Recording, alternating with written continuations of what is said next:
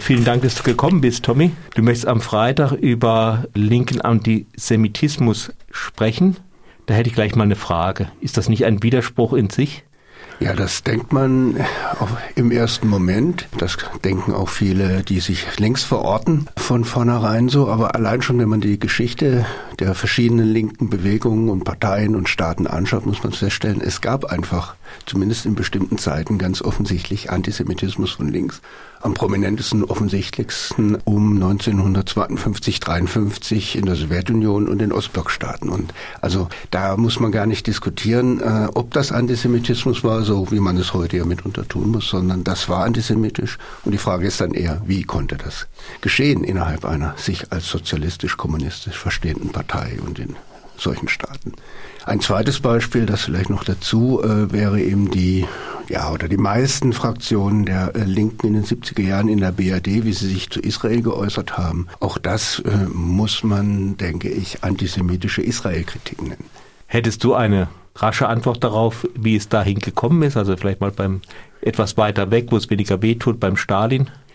Prinzipiell, um sowohl um zu entscheiden, ist es Antisemitismus oder nicht, aber ich denke auch um zu erklären, wie kann die Linke bis hin zum Antisemitismus kommen, muss man den Antisemitismus verstehen oder einen Begriff davon haben. Und wenn man jetzt nicht ausgeht von dem Antisemitismus als so ein festgefügter Block und entweder man ist antisemitisch oder man ist es nicht, sondern äh, ihn analysiert, dass da verschiedene Stränge laufen und wenn sie alle zusammenkommen, dann ist es ganz offensichtlich Antisemitismus, also zu nennen wären eine Aversion gegen verschiedene Aspekte der Moderne äh, dass man Macht, ökonomische Macht oder politische Macht äh, verschwörungstheoretisch erklärt, eventuell noch Kulturpessimismus, auch das gehört zur Aversion gegen die Moderne.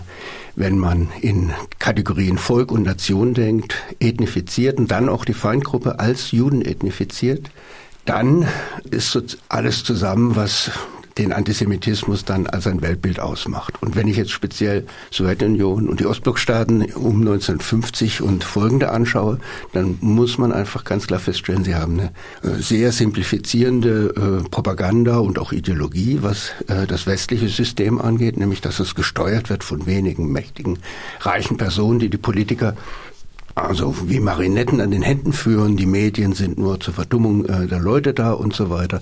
Also eine sehr vereinfachte Sicht auf Ökonomie, Staat und Politik. Und das Zweite, ganz Wichtige, die haben sich extrem nationalistisch gebärdet.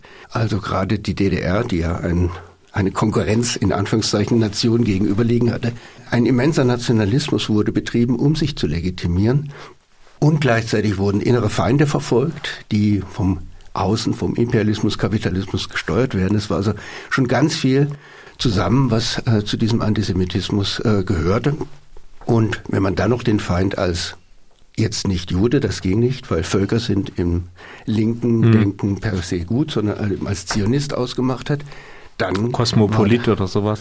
Das war gewissermaßen die Vorstufe, ein irgendwie international agierender und zum Schluss waren es eben Zionisten. Also kurz gefasst, zwei Stränge, würde ich mal sagen, die aber häufig natürlich zusammenkommen. Je simplifizierender das Weltbild äh, der Linken ist und je nationalistischer die Linke ist, desto höher ist die Gefahr, dass sie auch antisemitisch wird oder zumindest in die Richtung tendiert und Antisemitismus nicht mehr erkennt und so weiter. Nun gibt es einerseits das äh, Wort, äh, das darf man doch wohl noch sagen und etwas weiter gedreht. Man darf auch Is äh, doch Israel wohl kritisieren, also was dann Netanyahu da wieder macht. Und äh, da findet man ja auch sicher Sachen, die nicht jedermann sympathisch sind. Äh, ist das alles schon Antisemitismus? Das ist eine Redewendung, die mich stutzig werden lässt. Das würde noch nicht zum Urteil des Antisemitismus berechtigen. Aber diese, ja, sich gerieren als jemand, der ein Tabu bricht und etwas ausspricht, was man eigentlich nicht aussprechen darf. Das ist etwas, was man ja gerade von der Linken häufig äh, der Rechten attestiert, also heutzutage der AfD, dass sie genau nach diesem Schema vorgeht, äh, Tabus behauptet und sie dann äh, grandios bricht und dann natürlich immer irgendwelche bösen Mächtigen äh, im Hintergrund äh, haben muss, die dieses Tabu aufrechterhalten. Also insofern ist das eine Argumentation, die mich stutzig werden lässt bei der Linken und da müsste man genauer hinschauen, was dann an Kritik an Israel geäußert wird, äh, dass Israel zu kritisieren ist oder kritisierbar ist wie jeder andere Staat. Und das ist natürlich keine Frage, sondern dann kommt es darauf an, in welcher Form, in welcher Struktur wird kritisiert. Und es wird auch nicht jeder andere Staat so kritisiert, sagt irgend so ein bisschen die Erfahrung, wenn man sich das anhört, sondern bei Israel ist es auch immer sehr äh, vehement und den Leuten äh, auch besonders wichtig irgendwo. Ja, auch hier, also jetzt äh, möchte ich noch mal was ganz anderes anreißen. Ähm, bei dem Thema gehen die Emotionen immer hoch und es spielt ganz viel mit. Wenn man das auseinanderhält dann, oder bisschen auseinander zu sortieren versucht, dann wird es nicht mehr ganz so einfach. Weil zum einen ist es nicht ganz unverständlich, äh, dass Israel vielleicht mehr in den Fokus der Kritik gerät, weil es lässt sich kein anderer, ja, ich sage es mal ganz global, westlicher Staat finden, der äh, seit Jahrzehnten fremdes äh, oder jetzt nicht ihm gehöriges äh, Territorium besetzt hält und da eine, äh, eine Militärherrschaft äh, aufrechterhält. Ganz egal aus welchen Gründen, aber das ist einfach mal schon ein Zustand, der sich so nirgends finden lässt. Insofern könnte man auch erstmal sagen, naja, äh, dass es mehr als Frankreich interessiert ist, klar.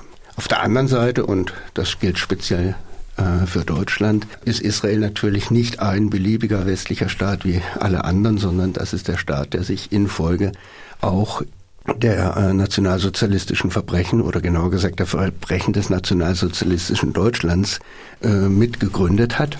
Und deswegen natürlich immer ein spezifisch deutscher Fokus und ein deutsches Interesse an Israel da ist, das ganz häufig eben von dem, was man Schuldabwehr-Antisemitismus nennt, gespeist wird. Also man sucht nach Juden, die irgendwelche Untaten begehen, damit die eigenen Untaten der Vergangenheit äh, weniger schwer ins Gewicht fallen. Also beides spielt mit. Und insofern plädiere ich immer dafür, hinzuschauen, wie wird kritisiert.